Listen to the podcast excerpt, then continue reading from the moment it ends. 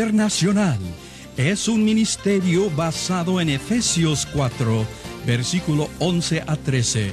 Y Jesús mismo constituyó a unos apóstoles, a otros profetas, a otros evangelistas y a otros pastores y maestros, a fin de perfeccionar a los santos para la obra del ministerio, para la edificación del cuerpo de Cristo, hasta que todos lleguemos a la unidad de la fe y del conocimiento del Hijo de Dios, a un varón perfecto, a la medida de la estatura de la plenitud de Cristo.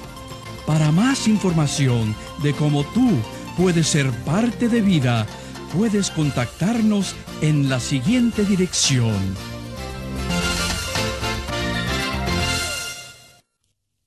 Entramos ahora a nuestra cuarta lección. En esta ocasión, la vida de Isaac, de Jacob y de José. Las ah, antiguas ah, lecciones vimos nosotros el desarrollo de la raza humana hasta Abraham y luego como Dios llamó a Abraham. Y ahora vamos a ver la continuación de este llamamiento a través de sus hijos de Isaac y luego de Jacob, culminando con José. Isaac era un hombre de el mismo calibre de su padre en cuanto a fe y obediencia. Sin embargo, era un hombre tranquilo, ah, meditabundo, conciliador y pudiéramos decir que un poco pasivo. Vivió siempre en la misma área, ah, evitaba los conflictos y era un hombre muy sosegado en todo el término de la palabra. Pero algo que se destaca en él fue que fue siempre un hombre de fe y también un hombre de obediencia. Ah, estuvo dispuesto a caminar en los pasos de su, de su padre. Y a través de esa obediencia Dios pudo también eh, llevar el cumplimiento de las promesas dadas anteriormente a Abraham. Comenzamos en el capítulo número 25, ahora con el nacimiento de Jacob y Esaú. El nacimiento de, de Jacob y Esaú también llevó años. A la esposa de Isaac, Rebeca, era estéril. Y en estos años, pues ellos estuvieron pidiendo también de que tuvieran ah, hijos, como había pasado previamente con Abraham. En el momento de la concepción y el nacimiento, hubo promesas ah, definitivas de que habían eh, en el seno de Rebeca dos pueblos diferentes. Y uno de esos pueblos iría a servir al otro. Pero no en la forma usual o característica. Eh, siempre el primero era el que llevaba a los derechos de primogenitura y era el que tenía que perpetuar en este caso la línea mesiánica. Pero aquí se invirtieron los papeles a través de la profecía y se dijo que no, el, el menor ya no iba a servir al mayor, sino todo lo contrario, que el mayor iría a servir al menor. Cuando llegó el momento del nacimiento, eh, salió Esaú y luego salió Jacob. Jacob salió tomado de el calcañar de su hermano. Se le dieron los nombres a él de Esaú por, por su cuerpo, era belloso. Significa bello el nombre de Esaú en cuanto a, a, su, eh, a su estado eh, corporal. Pero también significa, y eso viene más adelante por eh, la, comida que le dio Jacob, ah, rojo, de donde viene también el nombre de Edom, y luego el pueblo de los edomitas. Esaú, como primogénito, era el que tenía todos los derechos para cuidar esa línea y para recibir, por supuesto, la mayor porción ah, en la herencia que le iba a dejar su padre. Pero aunque él era fuerte y aguerrido, un hombre de acción, un cazador vigoroso también, sin embargo, era débil espiritualmente, no tenía la visión que tenía su hermano, la visión espiritual.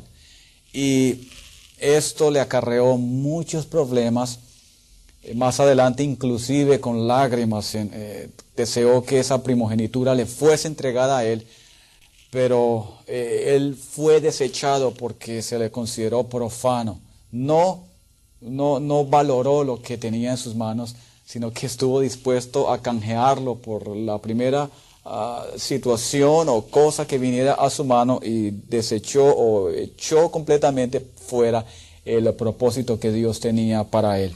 Jacob, su nombre significa el que suplanta o el que toma por el calcañar. Eh, salió tomado del calcañar de su hermano Esaú y su nombre significa así, el que toma por el calcañar o también el que suplanta. Este nombre, el que suplanta, fue característico de él. Fue también un hombre ah, tranquilo, fue como su padre, sosegado, apacible. Pero en contraste con su hermano Esaú, Ah, tenía una visión espiritual grande, anhelaba, deseaba lo que Dios ah, tenía para él y lo procuró muchas veces con ah, métodos diferentes. Esos métodos no fueron aprobados por Dios, pero aunque Dios no aprobó esos métodos, sí miró en él la calidad que tenía, su, su afán de poseer las bendiciones espirituales. Por lo tanto, en la profecía se cumplió todo a Esaú, llegó a servir a Jacob. Ah, en este capítulo 25 entramos en la venta también de la primogenitura, diríamos mejor en el, en el cambio de la primogenitura. Eh, Esaú fue de casa y cuando regresó a cierto día, ah, regresó muy hambriento, su hermano había hecho un, un guiso, un potaje. Y Jacob previó la oportunidad y mejor vio la oportunidad para hacer un cambio que él quería tener a toda costa. En ese momento le ofreció su comida a cambio de la primogenitura. Y Esaú pudo haberla rechazado o él pudo haber dicho, no, la primogenitura es mía, yo guardo esos derechos y haber eh, tal vez rechazado eh, lo que le ofrecía su hermano. Sin embargo, no le importó. No guardó eso. Y por un plato de comida de lentejas cambió todo un proceso espiritual. Y por lo tanto, Jacob llegó a poseer de esa manera un poco ah, engañosa la primogenitura. Se ha encontrado en eh, textos antiguos que esto era muy eh, corriente. Un hermano le vendió a otro la primogenitura por algunas ovejas, o sea que sí era eh, acostumbrado en esa época. Cuando los padres se enteraron, pues especialmente Isaac, no hicieron caso, aunque ya había una profecía referente a eso. Y más adelante en las bendiciones, pues empezaron también a tratar de darle todo la bendición a Esaú. Capítulo 26, entramos ahora con Isaac. Nuevamente volvemos con el patriarca, donde es bendecido en Gerar. Gerar queda cerca allí a Berseba, donde había vivido Abraham, y a Hebrón, donde estaba sepultado su eh, padre y su, y su madre. Ah, hubo también hambre en la tierra, hambre en esta región, pero no viajó a Egipto como lo hizo su padre Abraham. Salió vencedor en esta circunstancia. Decidió permanecer allí y por este motivo Dios le bendijo de una manera grande. Se quedó en Canaán, no viajó a Egipto a pesar de que el hambre era fuerte. Eh, en este capítulo también encontramos que fue también, ah, ah, dijéramos, ah, en cuanto a su esposa, Abimelech Ah, vio que Rebeca era hermosa y la quiso tomarla para sí, como había sucedido previamente entre Abraham y Faraón. Ah, Dios intervino, como había intervenido también antes, y advirtió a Abimelech de los, eh, del castigo eh, tan grande que vendría sobre él si, toma, si tomaba a Rebeca por esposa, la matriz de las mujeres serían cerradas. Y aunque sucedió esto, sin embargo, ah, él mintió como su padre. El ejemplo quedó grabado en él. Él mintió y hizo o pretendió de que era su, ah, de que no era su esposa, de que era su hermana. Y de esa manera, pues Dios tuvo que intervenir para que Abimelech ah, no fuese castigado. La tercera ocasión ya es una provocación con los filisteos. Eh, esta región de Gerar es ah, árida, es seca. El agua para los animales es imprescindible. Eh, Isaac viajó de región en región tratando de abrir pozos y cada vez que abría estos pozos, ah, los filisteos llegaban y los tomaban por fuerza o los anegaban, los llenaban con tierra y aunque Isaac era poderoso, tenía también eh, un ejército grande a su disposición con sus siervos, y aunque era hombre fuerte en la tierra, como lo reconocieron más adelante, él prefirió los problemas, él ah, prefirió mejor dejar los pozos allí y viajar a otro lado a abrir nuevos pozos. Lo hizo en varias oportunidades hasta que al fin llegó uno en el, en el que encontró reposo y pues esto nos muestra también el carácter de este hombre que era apacible, que era tranquilo y sobre todo que evitaba todo tipo de disensión con sus vecinos. Ah, el capítulo 27 encontramos a Jacob suplantando a Esaú. Nuevamente la, eh, versión ah, bíblica nos lleva de Isaac en esta ocasión a Jacob y a, a Esaú. Y Encontramos dentro del hogar allí nuevas, nuevos problemas. Habían uh, favoritismos y problemas muy serios entre la familia. Uh, Isaac uh, se identificaba mucho con, con Esaú por su porte varonil, por su temple de cazador. Le eh, comía de su casa y favorecía a su hijo Esaú. Mientras que Rebeca favorecía a Jacob uh, más débil, más tranquilo, más apacible, y había esa división entre ellos, el papá favoreciendo al primogénito y la mamá eh, favoreciendo a su hijo menor. Isaac sabía de la profecía.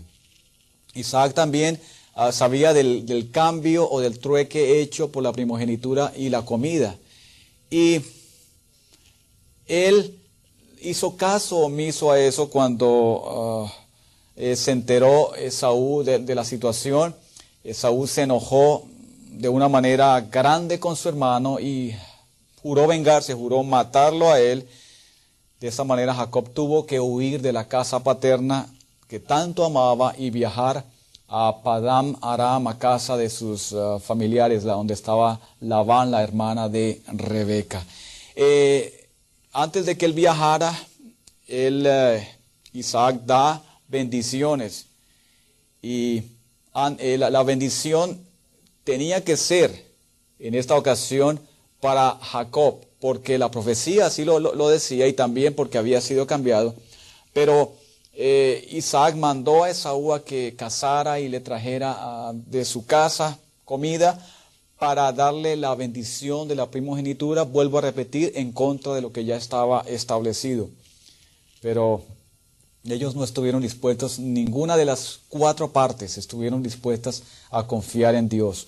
Hubo ah, bastante antagonismo entre ellos y se suscitó una serie ah, de problemas que iría a hacer en que Jacob tuviera que huir. Eh, eh, Rebeca escuchó lo de la bendición que se le iba a dar a Esaú y por medios también infructuosos colocó pieles en el cuerpo de Jacob para que él se presentara con la comida y de esta manera obtuviera la bendición de la primogenitura. Ah, Isaac fue engañado completamente y les dio allí la bendición, aunque no totalmente lo que correspondía a él, sino que le dio lo mejor del campo, lo mejor del rocío del cielo. Y después de que salió Jacob, llegó Esaú, Isaac se estremeció grandemente porque comprendió que algo había sucedido que no estaba en los planes y en ese momento se dio cuenta del engaño del espíritu de, de Jacob de suplantar, de engañar. Ya no habían más bendiciones que dar. Esaú procuró con lágrimas de que su padre le diera una bendición y la bendición que le quedaba, por supuesto, era de que eh, habitaría también en la tierra, pero que estaría sujeto a la voluntad o a los designios de su hermano Jacob. Ah, aquí es cuando Esaú se llena de ira y desea matarlo. Rebeca es advertida de esto, llama a Jacob y prepara el viaje para que él se vaya a casa de su hermano Labán en la tierra de Padán Aram. Eh, Jacob le llama a él y ahora sí le da la bendición completa para que viaje de esta manera a, eh, allí a tierra de Padam Aram. Eh, hubo consecuencias también trágicas. Ah, Rebeca no volvió a ver a su amado hijo. Ella murió antes de que él regresara. También Isaac ah, ah, perdió prácticamente a Jacob, aunque le vio antes de, morir, pero pues por 20 largos años no tuvo uh, mayor conocimiento de él. Y Esaú en ese tiempo también tuvo, estuvo animando ese deseo de venganza. Jacob, por, eh, por su lado, eh, entró en eh, un periodo de difícil allí en casa de su tío y por 20 largos años, pues ah, Dios empezó a tratar con él de una forma ah, diferente y eso es lo que vamos a ver en el capítulo ahora, ah, también en el 27.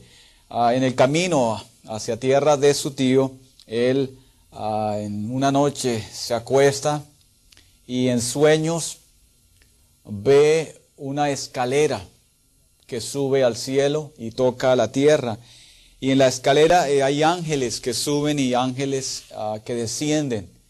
Ah, Dios le habla en sueños, le anima para que siga adelante y también le advierte de que iría a cumplir todo lo que se, se le había prometido a Abraham, que Dios estaría con él, que Dios le bendeciría de una manera extraordinaria.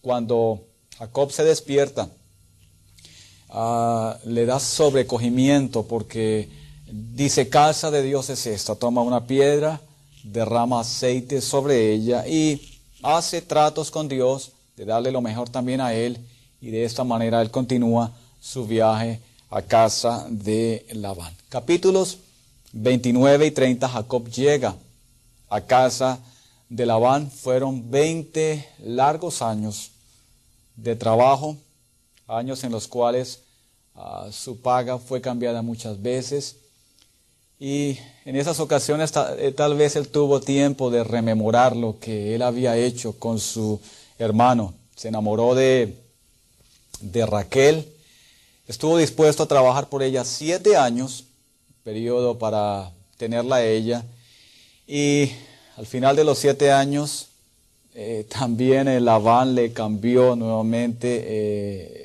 la esposa no le dio a Raquel, sino le dio a Lea. Se acostumbraba a los eh, matrimonios de, de esa manera.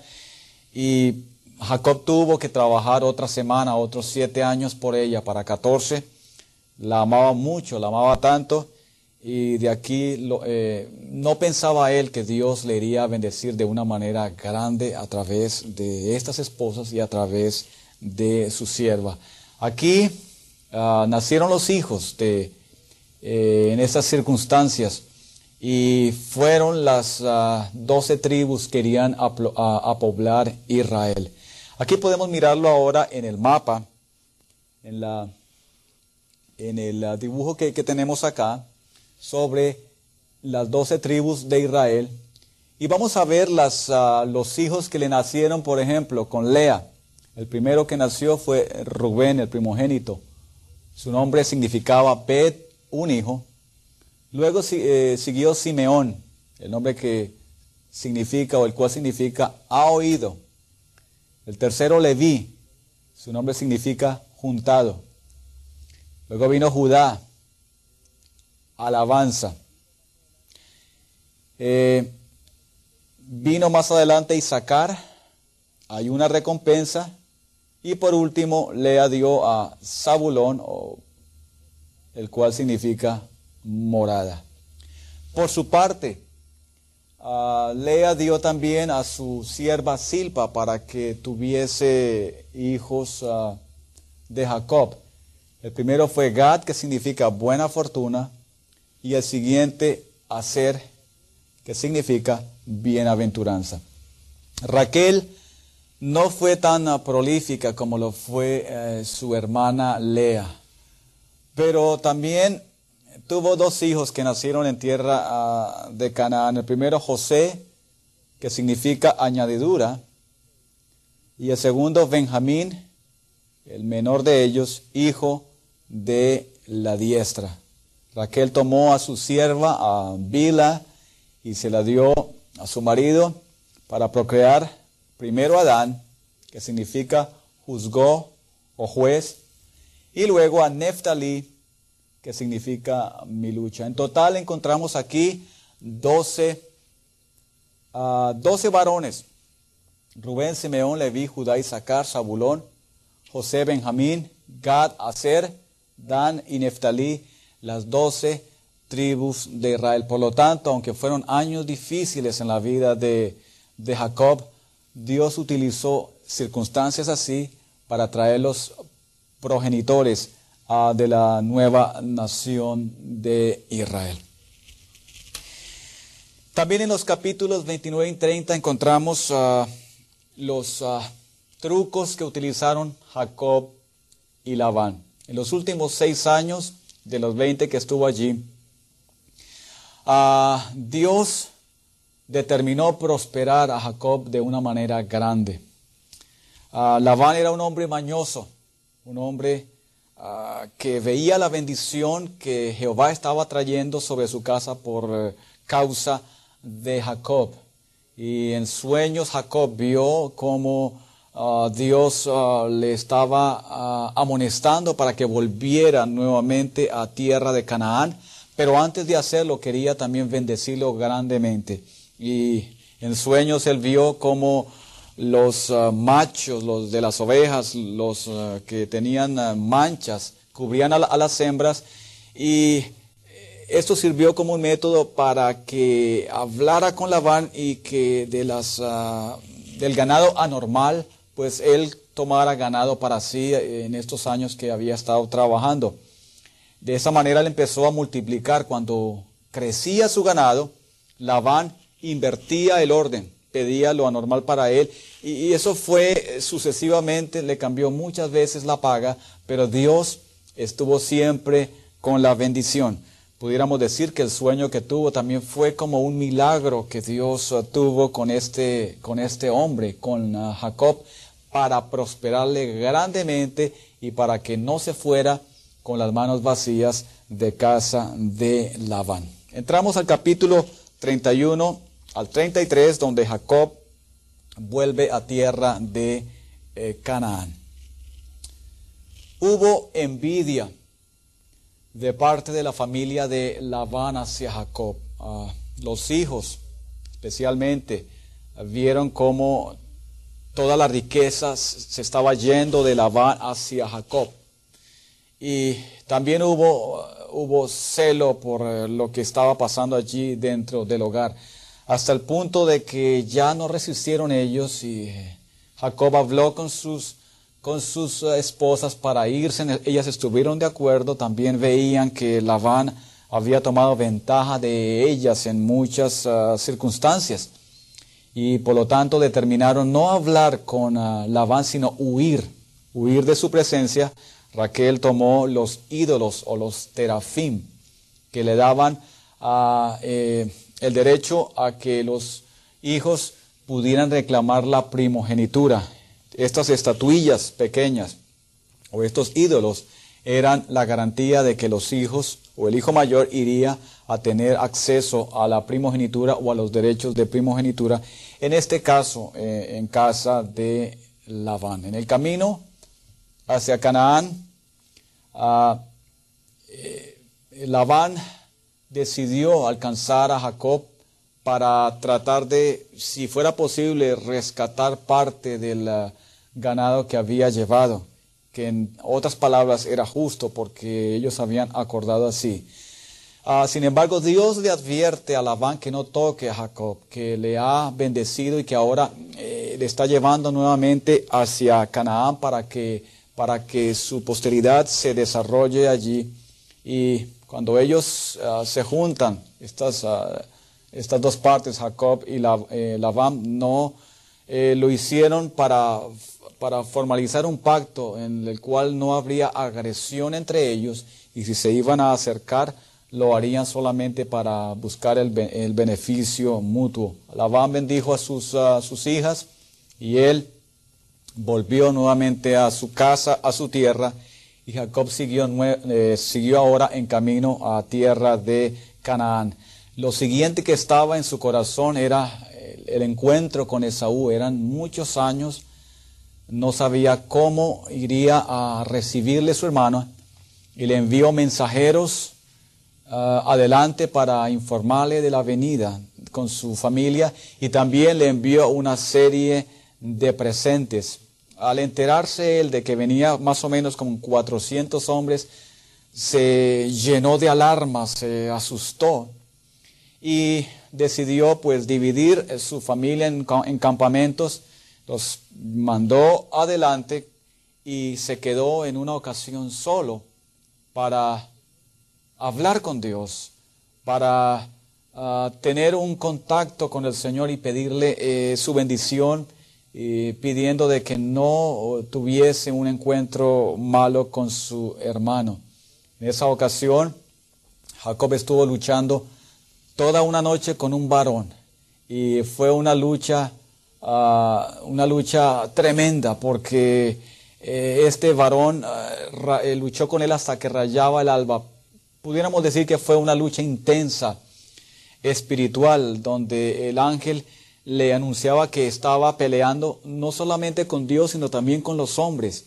Y al final de esta lucha, Jacob sale victorioso. El ángel ah, le anuncia de que había vencido, eh, había peleado con los hombres y con Dios y había salido victorioso. Al anunciarle esto, cambia su nombre, como había pasado anteriormente con con su padre Abraham. Y ya él no se iba a llamar más Jacob. Ya no era el que suplantaba o el que tomaba por el calcañar. Ahora su naturaleza era diferente. Ahora eh, era el hombre que lucha con Dios. El que lucha con Dios y vence. Y de esa lucha quedó una secuela. Quedó cojeando. Ah, y estuvo de esa manera el terreno ah, liso y listo para encontrarse con su hermano Esaú. El encuentro con Esaú ah, fue un encuentro muy grato. Ah, los dos se abrazaron y se echaron a llorar largamente. Y esto muestra cómo Dios estuvo guardando a, Jacob. Eh, Esaú ofreció protección ahora que estaba volviendo con sus familias y también con su ganado, pero Amablemente Jacob declinó y prefirió ir despacio, ir al paso de los eh, animales. Y Esaú volvió nuevamente a su tierra, a Edom, donde ya se aleja de la narración bíblica. Más adelante, Edom llegaría a ser eh, enemigos del pueblo de Israel y de esa manera Esaú sale ya del registro ah, bíblico. Entramos ahora al siguiente de los patriarcas y el último, José los capítulos 37 hasta el capítulo 50. Vimos aquí en la tabla cómo José significa o su nombre significa añadidura, Dios añade. Y este es otro carácter eh, de los más atrayentes dentro de la narración bíblica. Ah, no encontramos eh, una falta en su, en su, carácter. Probablemente las tenía, lógicamente, pero la Biblia no registra ninguno y todo lo contrario. Ah, encontramos a cada eh, momento cómo él mm, eh, ponía su confianza en Dios y también su carácter lo iba desarrollando gradualmente de acuerdo a la providencia divina. Ah, Jacob nuevamente ya se establece otra vez allí en eh, tierra de Canaán al sur y sus hijos ah, crecen y empieza a haber pugna entre ellos, empieza a haber disensión y división. Jacob ah, favorecía a José y las razones de, de esto era que había nacido a su amada Raquel y le tenía ah, ese favoritismo. Los hermanos recelaban de esto, no gustaban mucho de José y le tenían envidia. Primero porque su padre lo, amaba más. Segundo porque le había entregado una túnica de diversos colores y esta eh, túnica, túnica, tenía ah, un significado especial también ah, para ellos. Y el tercero era sueños que estaba recibiendo mm, José de parte de Dios, sueños en los cuales Ah, se, ah, había una, advertencia y un conocimiento mejor de que los hermanos un día se irían a inclinar ante él, el cielo y la luna y las estrellas se irían a inclinar. Y esto también cuando él, él comentaba esto a sus hermanos, estos sueños, pues ah, creaba aún más animosidad hasta el punto en que ellos decidieron matarle y la ocasión se presentó cuando estaban ellos en Dotán uh, guardando las ovejas y el, ah, el, padre los envió para que trajera reportes sobre sus hijos. Ah, José viajó, enviado por su padre, para mirar a sus hermanos y en el camino pues eh, le vieron venir a él y entre todos empezaron a, a meditar y a pensar qué, eh, qué, pudieran hacerle a él. Todos estuvieron de acuerdo en matarle, solamente uh, Rubén intervino a favor del, del, joven para, o de su hermano para que no le hiciesen daño y lo metieron en una cisterna para tratar de venderlo más adelante. Una caravana de amalecitas pasó y de esa manera, a, eh, través de hombres malos y perversos, uh, José fue llevado a Egipto en esta caravana y en los designios de Dios fue llevado a la casa de, Potifar, uno de los importantes allí de Faraón, donde quedó a la disposición de él y donde él empezó a, forjar su carácter. Eh, no era fácil la situación de esclavo, el trabajo era arduo, tal vez él extrañaba su casa, extrañaba pero las obligaciones que tenía y el trabajo pues fue poco a poco haciendo que él se olvidara de su casa paterna. Allí, en la casa de Potifar, enfrentó una nueva, ah, un nuevo problema cuando la esposa de Potifar uh, pretendió uh, tomar a este joven y, y engañarlo, seducirlo. Él rechazó todos estos avances por parte de esa mujer hasta que llegó un momento en que él tuvo que huir del sitio en donde se encontraba con ella y ella le acusó a él de mal comportamiento y de deseo de hacerle mal. De esta manera él fue echado a la cárcel, sin embargo Dios estaba con él, Dios estaba guardando sus pasos.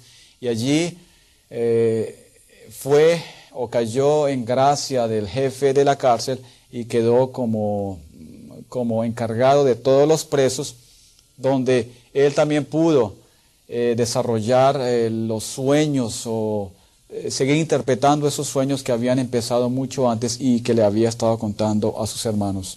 Llegaron ah, enviados de la casa de Faraón a la cárcel como presos, el copero y el panadero, ah, y tuvieron sendos sueños. Jacob pudo interpretárselos a ellos. A uno le anunció al panadero de que su cabeza iría, iría a ser eh, ahorcado, iría a perder su vida a los tres días, pero al copero le, dijo que también al término de, los tres días el sueño le anunciaba a él que volvería a casa de Faraón o al palacio de Faraón y que nuevamente sería reinstaurado en su puesto. Él ah, procuró de que el copero no se, olvidara, no se olvidara de él, pero por dos años largos él estuvo allí el copero se olvidó completamente de, José y de esta manera Dios tuvo que intervenir una vez más y lo hace a través de sueños que tiene Faraón para abrir la puerta para que José llegara a una posición de eminencia. Vamos a ver ahora cómo ah, fue el ascenso de José a primer ministro. Eh, Faraón tuvo una serie de sueños y en estos sueños ah, participaron todos los adivinos y agoreros que habían en Egipto. Él eh, veía a las ah, siete vacas saliendo del, eh, del, Nilo y otras siete eh, gordas y otras siete vacas ah, flacas que devoraban a las siete vacas gordas. Y de igual manera con siete espigas de trigo. Y tanto le inquietó esto porque ellos creían de que cada sueño tenía una interpretación, pero nadie pudo la interpretación adecuada a esos sueños. Eh, el copero recordó entonces que había un hombre en la cárcel que le había ah, dictaminado tiempo atrás de que él iría a volver nuevamente al, palacio de Faraón y habló a Faraón mm, de José, Faraón lo, mandó llamar y después de 30 o después de 13 años de padecimiento desde cuando fue vendido por sus hermanos y a los 30 años de edad, eh, Dios le dio la oportunidad de llegar a ser primer ministro en Egipto. Pudo interpretarle los sueños a Faraón. Y el Faraón ah, estuvo tan complacido que dictaminó que el hombre que debía eh, preparar la tierra de Egipto para esos siete años de hambre sería José. Cuando eh, le dio esa palabra, José empezó a trabajar inmediatamente bajo órdenes eh, de Faraón y recorrió todo Egipto de sur a norte, colocando los sitios donde se iba a guardar el grano y también ah, preparándose para los años de hambruna que vendrían. Vendrían primero siete años de, gran de grandes cosechas y de gran prosperidad, seguido por los siete años. Y en esos siete años, pues eh, José estuvo muy activo. Fueron años en los cuales ah, José olvidó ah, la esclavitud que había tenido, también la separación de la casa de su padre. Ah, se casó con una mujer eh, egipcia, tuvo sus hijos y en estos hijos pues él él se, se, alegró de que su situación había cambiado y de que el Señor pues le había visitado. Poco imaginaba él que todavía Dios le tenía grandes sorpresas guardadas para él y esto sucedió cuando empezaron los siete años de hambre. Ah, al término de los siete años de abundancia, empezaron los siete años difíciles donde empezaron a venir personas de todas todas partes de Egipto y también de Canaán y de otras partes. En eh, una ocasión llegaron allí a la corte los hermanos que le habían ah, entregado, que le habían vendido. No lo reconocieron inicialmente a él, él los pudo reconocer y empezó pues eh, a tratar con ellos para ver ¿Cómo estaría su corazón? ¿Habría cambiado? Ah, ¿Seguiría igual? Eh, ¿Su comportamiento sería igual que la vez anterior? Y los acusó primero de, ser espías. Ellos ah, lo negaron rotundamente y cuando determinó José ponerlo tres días ah, en la cárcel, Allí su conciencia empezó a redarguirles, empezaron ellos a sentirse mal y José vio todo esto, pues entendía y para él fue doloroso, tuvo que irse a un, lugar y llorar viendo de que sus hermanos pues por lo menos estaban reaccionando ante las circunstancias que José ponía delante de ellos. Ah, dejó preso uno de ellos a Simeón, el resto eh, volvieron a casa de su padre, de Jacob, y en el camino, o mejor, antes de salir, eh, eh, José ordenó que les devolvieran el dinero. Ellos lo descubrieron en el camino, fue grande el temor. Llegaron a, a la casa de su padre y se lo contaron y para él también fue sorpresivo. Ordenó y les pidió de que llevaran el dinero de regreso y pues ellos habían hablado también de que tenían un hijo menor, Benjamín, y José había pedido que llevaran este hijo para ver si en realidad ellos decían la verdad o no. Inicialmente Jacob no estuvo de acuerdo, no quería ser privado primero de José y ahora de Benjamín, sin contar con que uno de sus hijos, Simeón, estaba en la cárcel. Pero finalmente, con los ruegos de Rubén y accediendo a las peticiones de ellos, accedió a dejarlos y, eh, de esta manera Benjamín viajó con ellos donde José preparó un banquete espléndido y se le dio la mejor porción a Benjamín. Los hermanos ah, no hubo esa envidia o celos porque eso estaba pasando. Y cuando volvía nuevamente, eh, José ordenó de que la copa de él fuera colocado en, la, en el saco de Benjamín. Se fueron y fueron descubiertos en el camino de que se habían llevado la copa de Benjamín, a pesar de las protestas y a pesar de las quejas que ellos tenían de que no lo habían hecho, llegaron allí a donde José y todos empezaron a culparse. Eh, unos dijeron que a Benjamín no, que lo los dejaran a ellos. Y vio él la contrición tan grande y el arrepentimiento eh, en sus corazones y en su alma, que ya no pudiendo más, José se reveló a sus hermanos, ordenó que todos salieran. Y en mi opinión, en uno de los pasajes más conmovedores de la Biblia, él se reveló a sus hermanos, lloraron largamente eh, y José les anunció que no se afanaran. Estuvo consolando de que Dios lo había permitido para guardarle posteridad a ellos, que eh, lo habían ellos hecho eh, primero con maldad, pero que Dios lo había cambiado todo y les había pues guardado para que no tuviesen que sufrir en esos años de dificultad. Dios me envió delante de vosotros, fueron las palabras que utilizó José.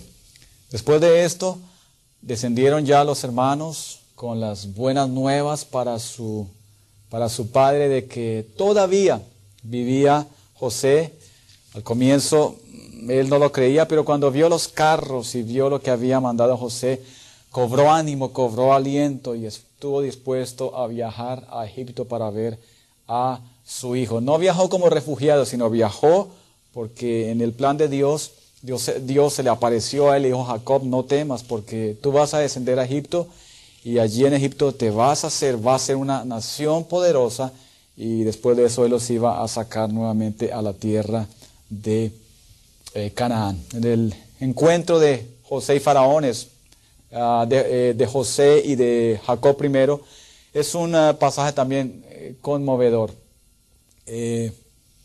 Jacob ah, tiene la oportunidad de ver a José y sus palabras es que ya él podía morir porque había visto por lo menos a su hijo que lo creía muerto. Después de esto José presenta con mucho orgullo, con, eh, como si fuera un dignatario, un rey, a su padre ante Faraón.